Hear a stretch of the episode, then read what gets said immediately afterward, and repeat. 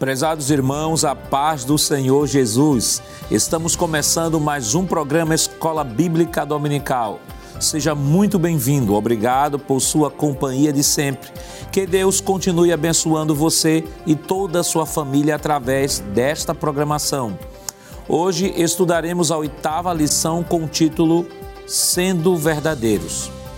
E para comentar a lição de hoje, contamos com a presença do evangelista irmão Alessandro Barreto, Senhor, irmão Alessandro. Pai do Senhor, pastor Nado Jackson. Do presbítero irmão Jonathan Lucena, Senhor, irmão Lucena. A paz do Senhor, pastor Nado Jackson. E do auxiliar e professor irmão Jonas Santana, Senhor, irmão Jonas. Pai do Senhor, pastor Nado Jackson. Nesta lição, veremos sobre a necessidade de sermos súditos do reino, verdadeiros em intenções e ações. Destacaremos também os erros e perigos da falsa espiritualidade combatida pelo Senhor Jesus no Sermão do Monte. E por fim, iremos ressaltar as características da autêntica espiritualidade evidenciada pelo discípulo de Cristo e a sua devida recompensa. O texto áureo desta semana, irmão Alessandro, o senhor poderia ler por gentileza? Pois não, pastor. Diz assim: Bem-aventurado o homem a quem o Senhor não imputa maldade e em cujo espírito não há engano. Salmos de número 32, verso 2. Presbítero Lucena, qual a verdade prática? Pois não, pastor. A verdade prática diz o seguinte: Jesus chamou de hipócritas as pessoas que praticam boas ações não por compaixão ou outros bons motivos, mas para obter glória diante dos homens. Bom, Jonas, quais os objetivos da lição desta semana? Os objetivos são contrastar o ato de dar esmola com hipocrisia, colaborar no auxílio ao próximo sem alarde, concluir que Deus contempla o bem que realizamos. A leitura bíblica em classe para a lição de hoje está em Mateus, no capítulo 6, versículos do 1 ao 4. Acompanhe conosco. Guardai-vos de fazer a vossa esmola diante dos homens, para serdes vistos por eles. Aliás, não tereis galardão junto de vosso Pai, que está nos céus. Quando, pois, deres esmola, não faças tocar trombeta diante de ti, como fazem os hipócritas nas sinagogas e nas ruas, para serem glorificados pelos homens. Em verdade vos digo que já receberam o seu galardão. Mas quando tu deres esmola, não saiba a tua mão esquerda o que faz a tua direita, para que a tua esmola seja dada ocultamente, e teu pai que vê em secreto te recompensará publicamente. Queridos irmãos, estamos iniciando o seu programa Escola Bíblica Dominical e nesta oportunidade estudando a lição de número 8, que tem como título Sendo Verdadeiros. Semana passada estivemos estudando a lição de número 7, que tem como título Não retribua pelos padrões humanos. E naquela lição nós aprendemos um pouco sobre a questão da vingança no Antigo, no Novo Testamento. Jesus mostra no Novo Testamento que a, o, a postura do cristão em relação à vingança era não se vingar, era perdoar, orar pelos que perseguem, amar os inimigos. E ali nós estivemos concluindo todo o capítulo 5 do nosso estudo do Sermão do Monte. Esta semana estamos iniciando o capítulo 6, mais uma fase deste estudo temático do Sermão do Monte. E neste capítulo 6, nós estaremos agora passando em revista a nossa vida em dois aspectos. Primeiro, o autor, o, o, Sermão do Monte, o capítulo 6, na abordagem de Jesus, estará trabalhando nossa vida religiosa, cultura, nutrição da alma, nossa piedade e nossa adoração, do versículo 1 ao versículo 18, e do versículo 19 ao versículo 36. É, Jesus vai abordar o assunto referente ao crente e sua relação para com a vida em geral. Então, esta semana estamos iniciando uma nova fase. Até a semana passada, capítulo, é, lição de número 7, estivemos estudando todo o capítulo 5, que em linhas gerais poderíamos só a título de revisão dividir da seguinte forma. Capítulo 5, versículos 3 a 12, aprendemos sobre as bem-aventuranças. é, que na verdade traduz o crente como ele é, que vai falar sobre a identidade do reino. Depois estudamos Mateus 5, 13 ao 16, que ali manifestou como esse crente foi o que fora descrito, reage ao mundo e como o mundo reage a ele. E a terceira divisão, Mateus capítulo 5, versículo 17 ao 48, que foi a abordagem da relação do crente, entre o crente e a lei de Deus. Então, foi justamente dentro desta temática que aprendemos todo o capítulo 5. E agora começamos uma nova fase, né, irmão Alessandro? Estamos iniciando agora o capítulo 6, né, o capítulo 6, e nesse capítulo 6, Jesus passa agora a fazer uma nova abordagem, justamente falar sobre a nossa vida religiosa, nossa adoração e nossa piedade. Sim, pastor Nando Jackson. E Jesus vai mais uma vez instruir seus discípulos a viverem uma vida de acordo com o evangelho de Cristo. Essa lição, de forma específica, de forma mais direta, se assim podemos dizer, essas palavras introdutórias de Jesus, desde o versículo 1 ao versículo 16 do capítulo 6 de Mateus, Jesus vai focar é, de forma mais, digamos assim, restrita a vida espiritual dos seus servos. Não é? E ele vai combater a hipocrisia nessa vida religiosa. Por exemplo, o versículo de número 2 do capítulo 6, Jesus vai falar da hipocrisia dos fariseus em relação às esmolas quando eles davam esmolas, não por ter um coração verdadeiro, um coração grato, mas para chamar a atenção dos homens. E Jesus vai ali rebater dizendo: Olha, não adianta de nada você fazer isso, porque a verdadeira esmola é aquela que vem de um coração sincero, dar com uma mão e esconder a outra, e não tocar trombeta para as pessoas verem. Além da hipocrisia nessa ação de fazer uma boa obra, Jesus também vai falar da hipocrisia na vida deles religiosa, no momento da oração. O versículo de número 5 do capítulo 6, Jesus vai combater aquele estilo de oração que chamava a atenção das pessoas, para demonstrar uma espiritualidade, eh, digamos assim, dissimulada, falsa, quando na realidade a prática da, da vida religiosa do farisaísmo não era essa. Mas quando estava na frente dos homens, eles faziam isso para chamar atenção.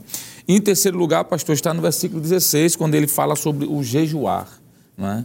Os fariseus, eles geralmente faziam questão de mostrar às pessoas que estavam jejuando, não é? Não lavavam os rostos de manhã, saíam com aquele semblante decaído, com as roupas meio que desengonçadas para dizer eu estou aqui em penitência. Aí Jesus disse isso é hipocrisia, porque vocês não estão jejuando realmente porque precisam ou porque querem, mas para mostrar uma falsa espiritualidade. E aí, pastor, onde nós podemos dizer que entra nessa lição aqui a definição, inclusive o autor da lição vai comentar já no primeiro ponto, pastor, da palavra hipocrisia. Aqueles homens, do ponto de vista religioso, eles eram hipócritas. Eles tentavam demonstrar uma coisa quando na realidade era outra. E é interessante notar que a definição da palavra hipócrites, pastor Nadir Jacques, é alguém que interpreta em um palco. É alguém que é um ator, um ator que usa uma máscara. Era o que eles faziam na vida espiritual diziam que eram aquilo que não, na realidade não correspondia. Hum. O dicionarista Antônio Wise diz que hipócrita é aquele que demonstra uma coisa quando se pensa em outra. É alguém que é dissimulado, a sua verdadeira personalidade está escondida por trás de motivos interesseiros é fingimento, falso, alguém que é dissimulado. E aqui está no, no, na tela mostrando uma, um aspecto ainda mais amplo, que diz que é alguém que interpreta dentro de um palco. É mais ou menos isso que eles estavam fazendo. Estavam mostrando uma religiosidade que não fazia parte do seu dia a dia, não é? Aí Jesus vai combater isso. O capítulo 20 de Lucas e o versículo 20 é que eu quero terminar essa primeira fala. Jesus diz assim, Lucas capítulo 20, versículo 20. Eu penso que é interessante lermos esse texto porque é justamente a resposta que Jesus vai dar a essa situação. E trazendo, diz o texto, capítulo 20, versículo de número 20, e trazendo-o debaixo de olho, mudaram, mandaram, quero dizer, espias que se fingiam de justos para o apanharem em alguma palavra e o entregarem à jurisdição e poder do governo. E eu quero aqui destacar essa expressão: espias que se fingiam de justos. Então era justamente isso, pastor, que estava acontecendo. Jesus usa esse momento do Sermão do Monte para combater essa falsa espiritualidade dos fariseus. Irmão, irmão Lucena, é, geralmente se associa já pela própria, pelo próprio conflito que se dá em todo, em todo o livro de Mateus, né? que de fato Mateus destaca que o, uh, o, o, grupo religioso que mais conflitava com Jesus no Novo Testamento eram os fariseus. Por quê? Porque os fariseus, nós já estudamos aqui em lições passadas, que eram, era um grupo religioso mais popular, era o grupo religioso do povão, então era bem comum e até lógico entender de que o conflito direto com Jesus era inevitável. E geralmente as pessoas, é, é, quando falam de hipocrisia, né, por conta justamente desse conflito, eles associam essa palavra hipocrisia aos, aos fariseus, como se todos os fariseus fossem de fato hipócritas. Né? Mas a gente vê, por exemplo, outros exemplos, outras pessoas que são mencionadas na Escritura que são fariseus, mas que nos parece que não tinham esse tipo de, de comportamento. Por exemplo, nós temos Nicodemos, né, que é mencionado em João no capítulo 3. Nós temos o próprio apóstolo Paulo, que diz né, que quando ele era fariseu, ele era zeloso, ele era irrepreensível, né, o que nos dá a entender perfeitamente de que ele não tinha esse tipo de comportamento. Nós temos também Gamaliel, Gamaliel também que se mostra uma pessoa, uma pessoa, o próprio texto, o próprio Lucas vai falar sobre ele, ele era um homem muito influente. A história vai dizer que ele era um homem não só influente do ponto de vista do conhecimento, mas do ponto de vista da vida. Então, quando Jesus, aí é importante, por que, que eu estou fazendo esse, essa pontuação? Porque aí parece, e algumas pessoas às vezes pegam o exemplo, irmão Alessandro, dos fariseus para dizer assim que todo religioso é hipócrita. E aqui eu, eu quero pontuar de que mesmo entre os fariseus, aqueles fariseus que viviam essa vida de hipocrisia, existiam fariseus sinceros que mantinham uma religiosidade sadia. Com certeza, pastor. É importante fazer essa diferenciação, claro, de entender que Jesus está se dirigindo a um grupo específico dentro do grupo dos fariseus, não é? Claro, é como se a gente utilizasse hoje, aqui no Brasil é muito comum, alguns dizerem, por causa do comportamento de alguns, dizer, por exemplo, que todo político é errado ou Perfeito. usa até, até expressões mais pesadas. Claro que a gente sabe que não é assim. Existe dentro da realidade política pessoas de fato comprometidas, que foram chamadas pela vocação que receberam para poder exercer um cargo político. Agora, claro, o que Jesus está tratando aqui é de um grupo específico de pessoas que, como estava, como o senhor bem pontuou, dentro da realidade popular, era muito comum essa associação. Tanto é que o próprio texto bíblico que eu queria ler aqui, Lucas capítulo 12, versículo 1, vai dizer, o texto bíblico, não é, o registro feito por Lucas, a respeito da, do fermento dos fariseus. Não é?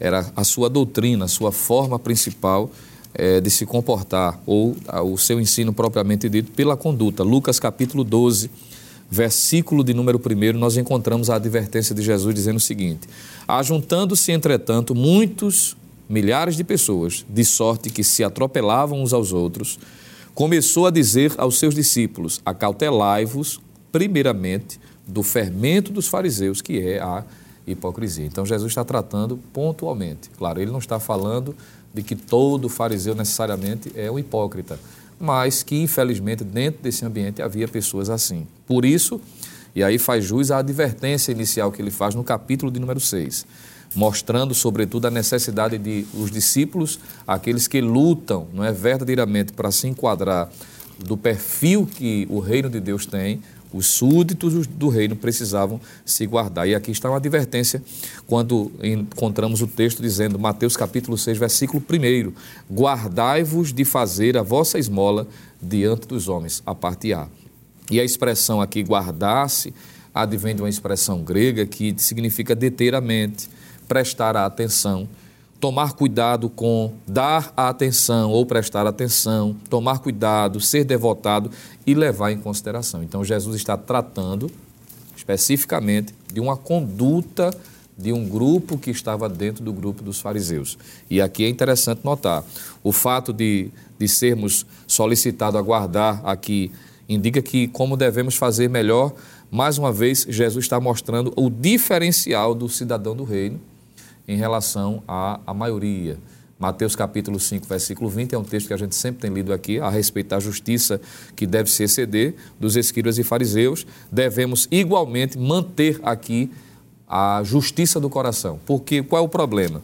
Eles exercitavam a sua justiça pública, mas esse ato externo não estava condizente com o ato interno. E é exatamente isso, pastor Jacques, que o, o Senhor Jesus vai iniciar no capítulo 6, mostrando mais uma vez a diferença. Sobretudo quanto àquilo que está no interior. Ele falou do adultério do coração, ele falou do assassinato do coração e agora está falando de que a justiça que é exteriorizada também deve partir de um coração sincero e verdadeiro. Irmão Jonas, nós falamos sobre a definição da palavra hipócrita, a advertência contra a hipocrisia. Mas quais os perigos da falsa espiritualidade? Mas não comente agora não. Nós estaremos comentando isso depois do nosso rápido intervalo. Voltamos já.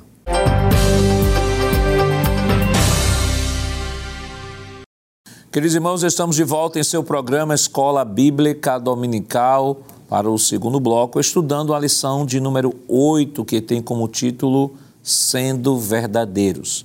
E no bloco anterior nós comentamos todo o contexto né, histórico da, do Sermão do Monte. Mostramos que o livro de Mateus mostra muito conflito entre Jesus e os fariseus e explicamos de que isso é decorrência de que os fariseus eram um grupo religioso mais popular, era o grupo do povão, diferentemente dos saduceus, que era o grupo, que era o grupo religioso mais do templo, da elite.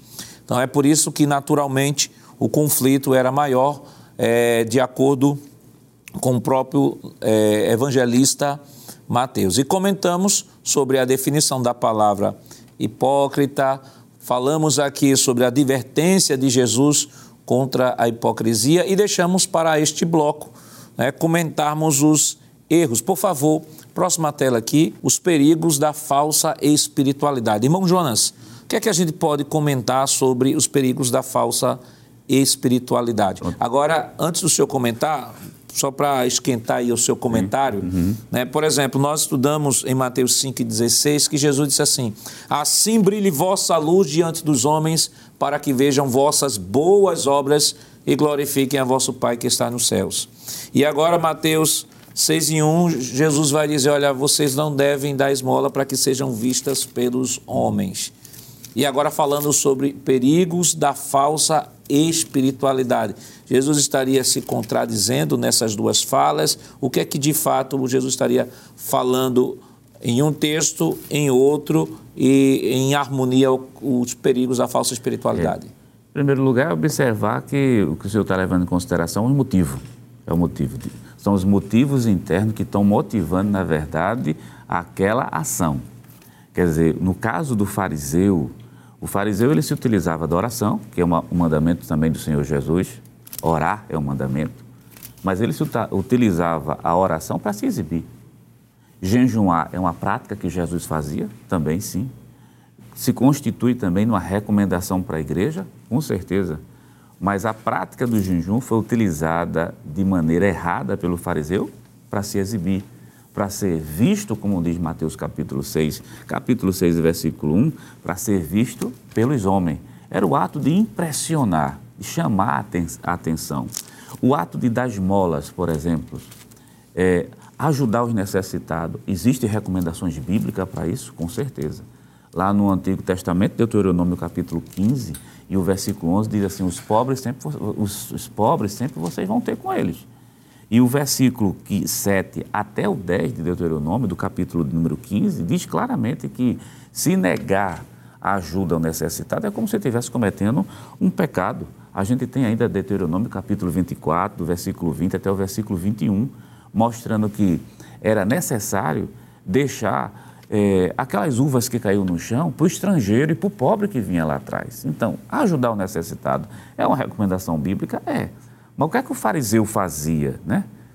O fariseu deixando claro, né? Para combinar com o, a parte anterior, não são os fariseus, mas esse grupo de fariseus faziam. Se aproveitava desse ato de ajudar o pobre, no caso, nesse caso aqui está sendo fazendo referência às esmolas, para se exibir. Então, o primeiro perigo que a gente encontra aí é de não ter recompensa, responde sua pergunta, pastor, no céu. Capítulo 6 de Mateus, versículo 1 diz: Guardai-vos de fazer as vossas esmolas diante dos homens, para serem vistos por ele. Aliás, aí está o perigo: não terei galardão junto do vosso Pai que está no céu. Quer dizer, tudo vai se resumir justamente isso aqui. O versículo número 3, ou melhor, o versículo 4 3 e 4 diz assim: Mas quando tu deres esmola, não saiba a tua mão esquerda o que faz a tua direita, para que a tua esmola seja dada ocultamente. Teu pai, que vê em, segre, em secreto, te recompensará publicamente. Então, o que está, Jesus está faz, fazendo uma crítica aos fariseus aqui, qual é o motivo que leva a pessoa a orar publicamente? Qual o motivo que leva a pessoa a jejuar publicamente, a dar publicamente? Se a ideia é apresentar-se, né? Que aí a gente vê a vaidade imperindo muito, então a gente tem um perigo da, do exibicionismo e o maior perigo, né? De não ter recompensa diante de Deus e ser reprovado pelo próprio Deus. E a outro caso é a questão da vanglória, né? Para ser honrado exclusivamente pelos homens. Esse é o grande problema. É interessante, irmão, irmão eu estava pensando enquanto o irmão Jonas está falando, irmão Alessandro, que existem deveres cristãos, né? A gente fala cristão, estamos mas vamos com falar do, do, do, do, fariseu, deveres religiosos que estavam rezados lá todo no, no, Antigo Testamento. O irmão Jonas aqui falou sobre a questão de ajudar os pobres da esmola. Isso estava previsto já no Antigo Testamento como uma forma do próprio Senhor de cuidar dos pobres. Embora que o irmão Jonas aqui citou, né, o, o próprio texto diz que os pobres sempre tendem convosco, embora que o próprio Deus não era vontade de Deus que houvesse esses pobres, porque aí a pobreza não é algo é, resultante de uma ordenação ou de um decreto divino. É mais um problema antropológico do que praticamente um problema teológico, porque Deus deu a terra, deu a comida, da chuva, da terra, dá tudo para todos os homens. É a questão da administração, é mais uma questão mais uh, uh, humana.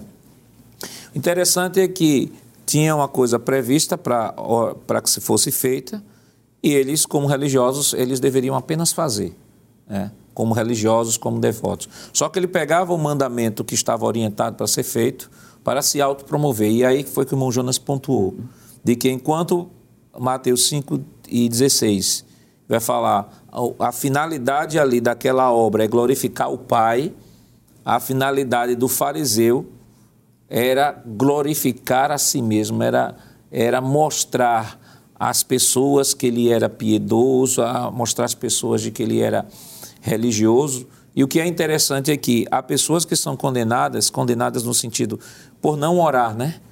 E eles estão sendo condenados por Jesus por orar, não mais pela oração em si, mas pela motivação, tomando aqui a palavra do irmão Jonas, a motivação que os levava a fazer aquilo que eles faziam. Exatamente, pastor. E quando a gente olha para o contexto desse capítulo de Mateus, a gente vai perceber que esse exibicionismo era motivado por uma autoglorificação. É o próximo ponto, né? que é a vanglória. O texto diz, é muito claro, o versículo 2, que eles faziam isso para serem glorificados pelos homens. Diferentemente do que está escrito lá em Romanos capítulo 12, versículo 8 é muito interessante que Paulo mostra qual deve ser o motivo, o motor da nossa ação em relação ao próximo. Quando eu vou fazer algo por alguém, eu devo fazer com que motivação? E Paulo fala aqui, capítulo 12, versículo 8, olha que coisa interessante. Ele diz: ou o que exorta, use esse dom em exortar. Aí ele diz: o que reparte. Qual é a motivação disso? Ele diz: faça-o com liberalidade o que preside com cuidado, ele diz o que exercita misericórdia com alegria. Então, o que deve motivar alguém fazer uma ação pelo outro é o sentimento de alegria de poder estar ajudando aquela pessoa, estendendo misericórdia, e não para sua autoglorificação, para o seu autoexibicionismo, não é? que foi o que o professor Jonas falou, a questão do exibicionismo. Essa questão do, da necessidade, pastor, da síndrome da selfie, né? de ser visto pelas pessoas, é o que motiva um coração vanglorioso, ou a autopromoção. Nós temos na Bíblia alguns homens, como Nabucodonosor, por exemplo, ele chegava diante dos, dos súditos e dizia: Olha a Babilônia, que, a Babilônia que eu criei com a minha glória. O fato de ele ter criado, construído aquela cidade é algo bom. uma infraestrutura maravilhosa. Só que ele fez isso, parece-me que para a sua própria glorificação. A Babilônia que, Babilônia que eu criei, a minha glória, a minha majestade. O fato em si de ter criado aquela cidade não era nada de errado, ter organizado, mas qual o motivo daquilo ali? É, essa questão da vanglória é interessante porque no capítulo 5 de Mateus, versículo 16, Jesus diz assim: Assim resplandeça a vossa luz diante dos homens, para que vejam as vossas obras e glorifiquem ao vosso Pai. Então, a glorificação não é para mim. A ação que eu faço tem que redundar na glória de Deus. Lá em 1 Coríntios, capítulo 10, versículo 31 de 1 Coríntios, Paulo diz: quer comais, quer bebais, ou façais qualquer outra coisa, façais para glória de Deus. Deus. Então, a glorificação não tem que ser para quem faz, e sim para Deus.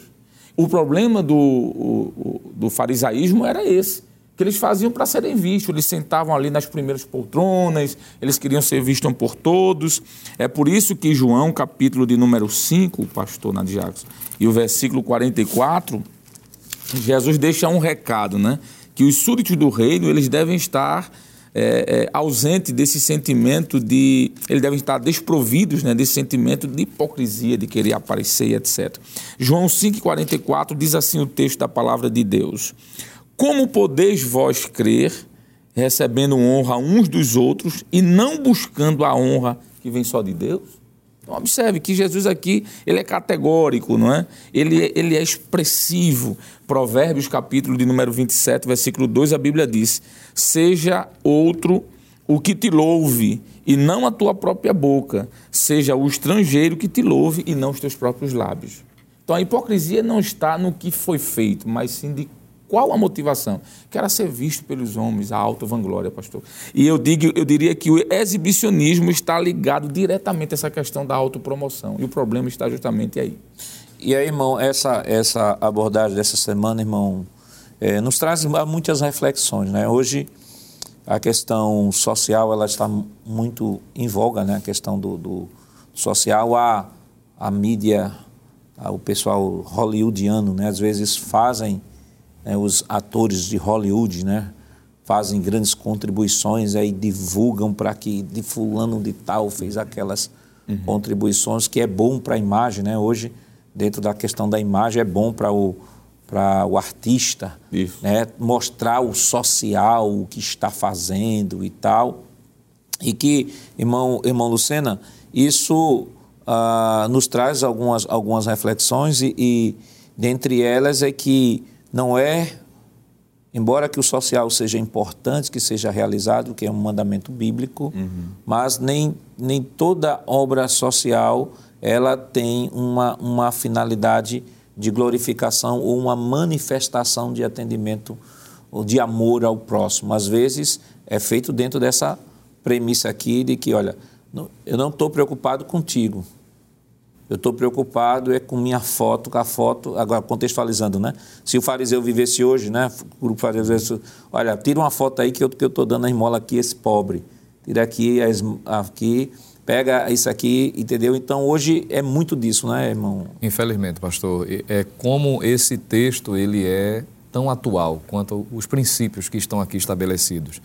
E para esses que vivem no exibicionismo, e a auto-vanglória, a autopromoção, vai incorrer num terceiro erro ou num terceiro perigo, que é a decorrência desses, que é a recompensa puramente terrena. O senhor falou sobre a vida hollywoodiana, óbvio.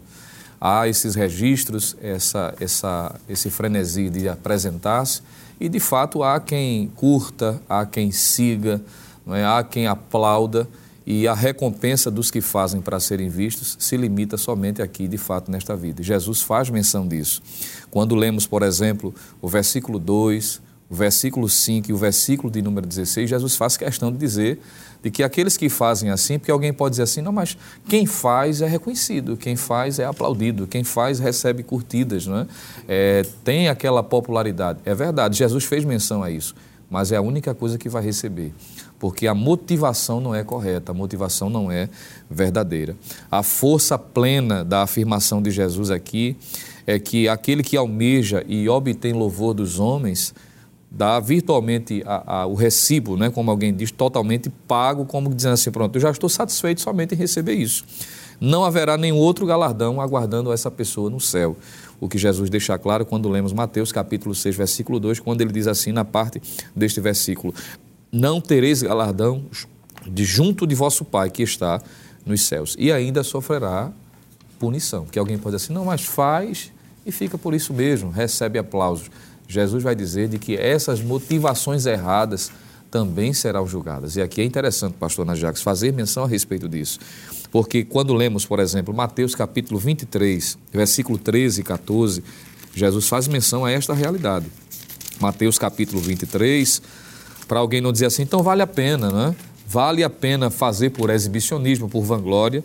Lembre que quem faz assim recebe somente a recompensa aqui terrena, não haverá recompensa nos céus para ele e ainda sofrerá a devida punição. Mateus 23, versículo 13 e 14. Mas ai de vós, escribas e fariseus hipócritas, pois que fechais aos homens o reino dos céus, e nem vós entrais, nem deixais entrar os que estão entrando. Versículo 14. Ai de vós, escribas e fariseus hipócritas, pois que devorais as casas das viúvas, sob pretexto de prolongadas orações, por isso sofrereis mais rigoroso juízo. Então, infelizmente, é o perigo que decorre daqueles que vivem dentro do pretexto ou objetivo de exibicionismo, vanglória. Haverá recompensa para eles puramente terrena, mas no final as atitudes também serão julgadas. É, irmão Jonas, é, nós estamos falando ainda sobre os, os perigos da falsa espiritualidade, né? a maneira como os fariseus, a gente vê que é um princípio bíblico da esmola, a ajudar o próximo, a ajudar as pessoas menos afortunadas. Isso deve ser uma prática na vida de todo cristão. Eu lembro, lembrei agora o, o é, Tiago, né? Tiago disse: Olha, você quando chegar na casa de uma pessoa e ela estiver necessitada, não ore apenas, né? Leve alguma coisa. Então, isso não era uma orientação apenas para aqueles que é, viviam no Antigo Testamento, mas Jesus deixa claro e ele não está reprovando o da esmola, ele está reprovando justamente a maneira como os fariseus vão dar esmola, mas ele, em outras palavras, ele está dizendo: olha, há um princípio que precisa ser seguido, que precisa ser observado, mas tudo que você fizer deve ter como finalidade, e aqui pegando a fala do irmão Alessandro, tudo que você fizer deve ser feito para a glória de Deus e nunca para a promoção pessoal. É uma recomendação bíblica, não só do Senhor Jesus, isso vai ser repassado também por todos os apóstolos. O que for para ser feito, faça-se para a glória de Deus. Colossenses capítulo 3 e o versículo 17, o apóstolo São Paulo diz claramente: E, e quanto fizerde por palavra ou por obra, fazei tudo em nome do Senhor Jesus, dando por, por ele graças a Deus, a Deus Pai. Nós temos ainda outro versículo, que é o apóstolo São Pedro lá no capítulo número 4 e o versículo de número 11, capítulo 4 e versículo 10, na verdade, do apóstolo São Pedro, primeira epístola, cada um administra aos outros o dom como recebeu, como bons dispenseiros da multiforme graça de Deus. Se alguém fale, fale segundo a palavra de Deus. Se alguém administra, administre segundo o poder que Deus dá, para que em tudo, né, em tudo, Deus seja glorificado por Jesus Cristo, a quem pertence a glória e o poder para todo sempre. Amém. Então, é bíblico. Então, tudo que se faça, faça-se realmente para a glória de Deus. Agora, é claro, há pessoas que fazem para a glória de Deus, mas a motivação interna, infelizmente, é para ser visto pelos homens. Aí pegar a fala do nobre ministro e do presbítero aqui, o que é que acontece? Não vai ter galardão no céu e ainda corre o risco de, de até não entrar. Quais as características da verdadeira espiritualidade? Mas isso é claro, nós estaremos comentando depois do nosso rápido intervalo. Voltamos já.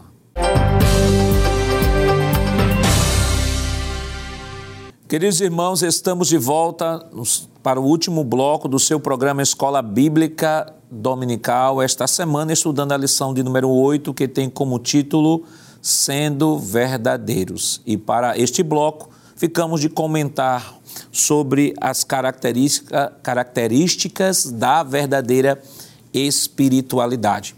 E, o primeiro, e a primeira característica da verdadeira espiritualidade é exerce a justiça de forma correta. E aí, quando Jesus diz, mas quando tu deres esmola, não saiba a tua mão esquerda o que te faz a tua direita. Mateus capítulo 6, versículo 3. Irmão Alessandro, nós vemos no Novo Testamento de que a igreja do primeiro século, né, ou também chamada igreja primitiva, houve uma situação onde os crentes da Judéia passaram necessidade. E não há melhor ambiente para que a igreja pudesse exercer essa orientação do Senhor Jesus de ajudar o outro que este ambiente de escassez para, crente, para os crentes da Judéia. E o apóstolo Paulo, ele nos fala sobre este assunto em 1 Coríntios 16, e eu queria ler aqui os versículos, aí o senhor comenta. Uhum. Uhum. Paulo nos diz aqui em 1 Coríntios capítulo 16, versículos é, 1 e 2, que diz o seguinte, Ora, quanto à coleta que se faz para os santos, Fazei vós também o mesmo que ordenei às igrejas da Galácia. No primeiro dia da semana, cada um de vós ponha de parte o que puder ajuntar, conforme a sua prosperidade, uhum. para que se não façam a coleta quando eu chegar. E aqui nesse texto a gente percebe pelo menos dois princípios aqui. Paulo diz assim: primeiro princípio, que a igreja deve se mobilizar para ajudar, né, juntar. Segundo, ele diz: se ponha de parte o que puder ajuntar, né, já não é tudo, tudo que você tem de, já está dizendo o que se puder ajuntar, mas qual é o critério? O critério é conforme a sua prosperidade. Quer dizer que até no dar esmola, atendendo ao princípio bíblico, existe também princípios orientadores da palavra para esse tipo de prática. Sem sombra de dúvida, pastor. Quando a gente fala sobre esmola, no contexto brasileiro, é entregar na beira da rua algumas moedas a alguém que está ali pedindo. Só que no intuito bíblico aqui não é esse necessariamente. Esmola é cobrir a necessidade de alguém naquilo que é possível. O apóstolo Paulo faz questão, o senhor citou o versículo 2 aqui, quando ele diz assim: conforme a sua prosperidade. Não é? é o capítulo 2 e o versículo 10 da sua carta aos Gálatas, ele diz isso: lembrai dos pobres, como eu já vos recomendei, é, ajudai naquilo que for preciso. Agora é bom deixarmos claro aqui, pastor, de que alguém não pode se arvorar disso e dizer, ah, então não vou trabalhar, porque a igreja e os irmãos vão pagar minha conta de energia, minha água, minha luz, meu cartão de crédito, meu IPVA, bem, alto lá, não é bem assim. Hum. Não é isso que o texto está dizendo. Quando a gente volta, por exemplo, para Atos dos Apóstolos, capítulo 4, pastor, a partir do versículo 32 ao versículo 35, a gente vai ver aqui uma ação bem interessante de Barnabé. Ali os irmãos estavam passando por uma necessidade e esse servo de Deus vai tomar uma atitude de vender sua propriedade. Ele certamente tinha outras, e, de alguma forma, repartir ali e suprir a necessidade daqueles irmãos. Só que o texto diz aqui, versículo número 35, versículo número 35 diz: E repartia-se a cada um segundo a necessidade que cada um tinha. Necessidade aqui são daquelas questões primárias, pastor, a alcançar ali as necessidades básicas das pessoas. É, é bom abrir um parêntese aqui, pastor, dizer que isso aqui não se trata nem de dízimo nem de oferta, não é? Uhum. Porque alguém pode dizer, ah, então eu já sei, eu vou pegar meu dízimo e comprar tantas cestas básicas e suprir as necessidades dos irmãos. Não é isso que o texto está dizendo.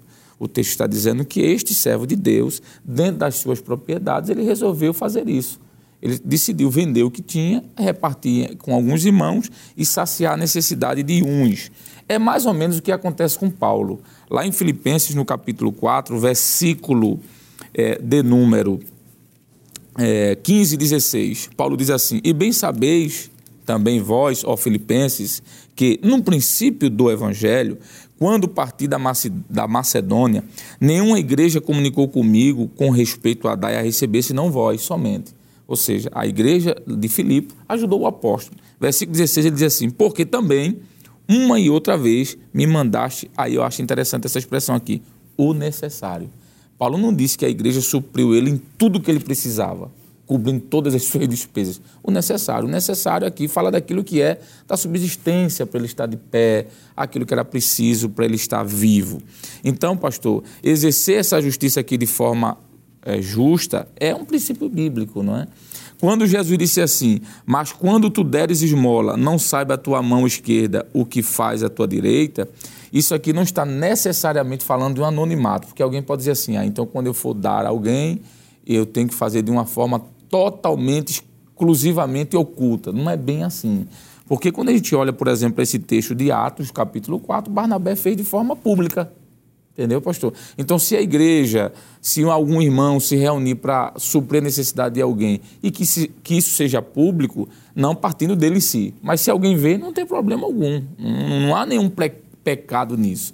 Desde que, voltando ao princípio da nossa conversa, isso não seja a síndrome do selfie. Isso. Tirar foto e jogar lá no Face, no Instagram. Não. Que seja, que alguém diga, mas que não parta dele assim próprio, não é? Então, pastor, exercer justiça de forma correta é isso. Fazer sem se vangloriar, como a gente disse, e, claro, atender na necessidade daquilo que for preciso, dentro do ponto de vista do que é necessário, não é? porque alguém pode se aproveitar, cruzar os braços, dormir até meio-dia e dizer, daqui a pouco a minha feira básica chega. Não é bem por aí, né? Tem que trabalhar também, para não ser pesado aos irmãos, como é, o Paulo disse. E aí o senhor tocou no assunto, porque esse, esse assunto, ele tem diversos desdobramentos, né, irmão, irmão Lucena?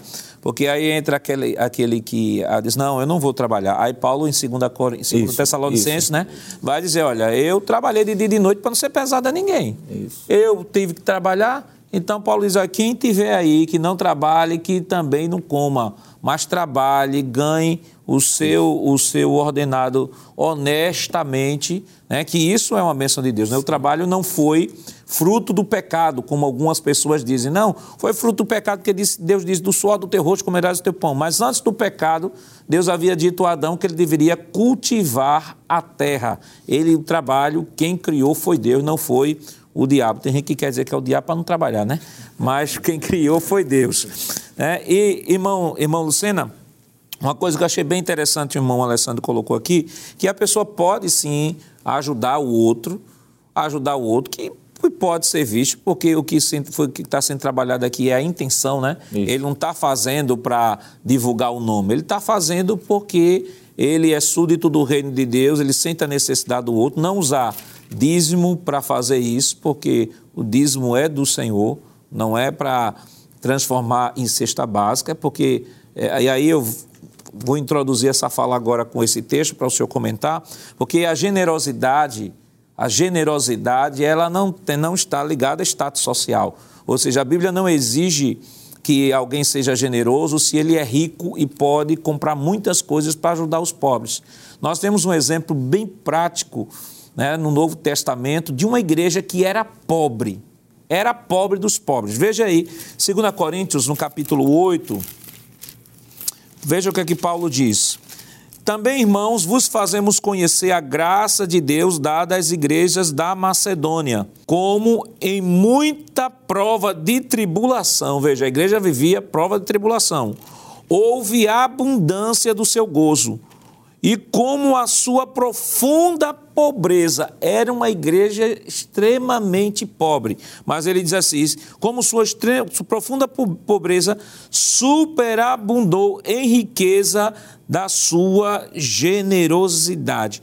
Ou seja, irmão Luciana, não existe ninguém tão pobre que não possa contribuir. Agora, vale destacar: o evangelista Alessandro pontuou bem aqui é o, o princípio cada um contribua segundo a sua prosperidade, segundo o que puder ajuntar, não é dar tudo, né? Que tem um grupo aí fora que diz, olha, dê tudo, dê tudo para você ficar sem nada. Só que o princípio paulino, ainda no mesmo capítulo, aí o senhor comenta, é, por exemplo, versículo 11 ainda de 2 Coríntios capítulo 8, diz assim, agora, porém, completai também o que já havia começado, para que, assim sendo, como houve a prontidão da vontade, ou seja, os crentes da Macedônia pobres disseram, a gente vai contribuir. Haja também o cumprimento segundo o que tendes. Porque se há prontidão de vontade, ou seja, a vontade deles em contribuir, será aceita segundo o que qualquer tem, e não segundo o que não tem. Mas digo isso para que os outros tenham alívio e vós opressão. Então veja o princípio de equilíbrio aqui tremendo, né, irmão?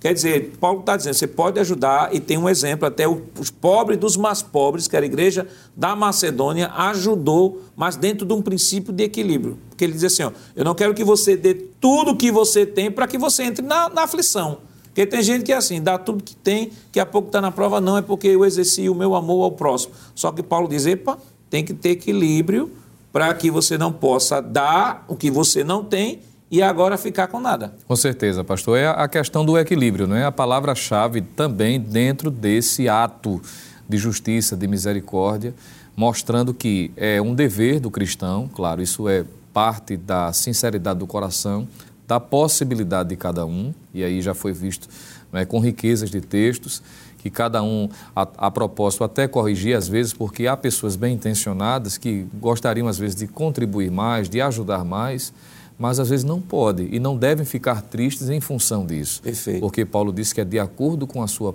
prosperidade, é de acordo com a sua condição. Agora, claro, uma vez que Deus está dando, porque, como o senhor bem disse, na medida que nós exercitamos tendo pouco, mas ainda assim ajudando, Deus faz com que a sua recompensa venha sobre esses que são fiéis.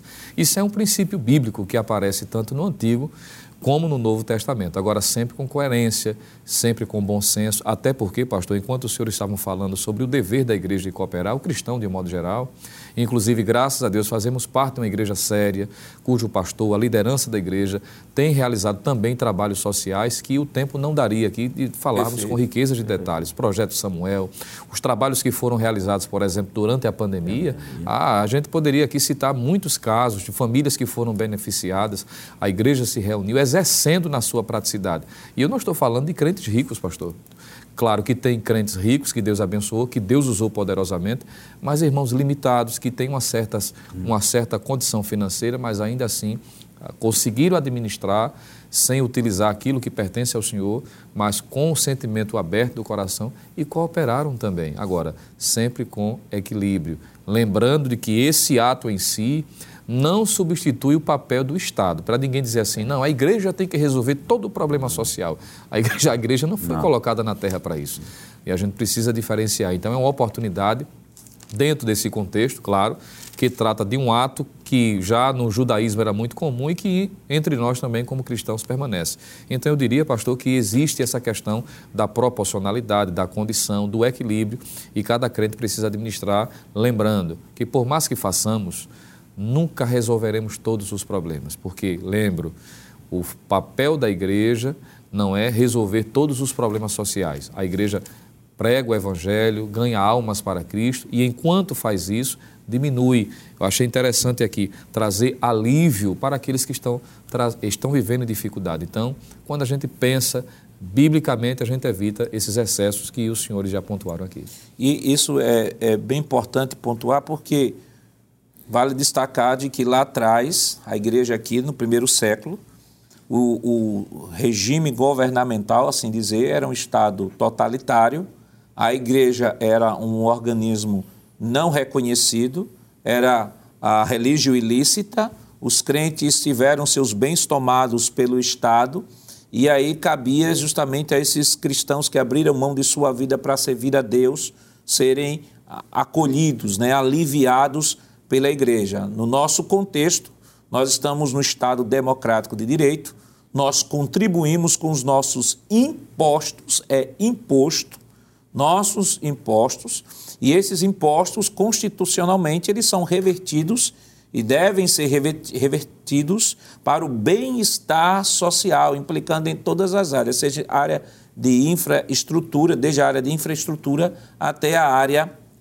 a área social. Irmão Jonas, o nosso tempo já foi uhum. embora rapidamente. Nós falamos sobre as características da verdadeira espiritualidade, exerce a justiça de forma correta, exerce a justiça pela motivação correta, próxima tela.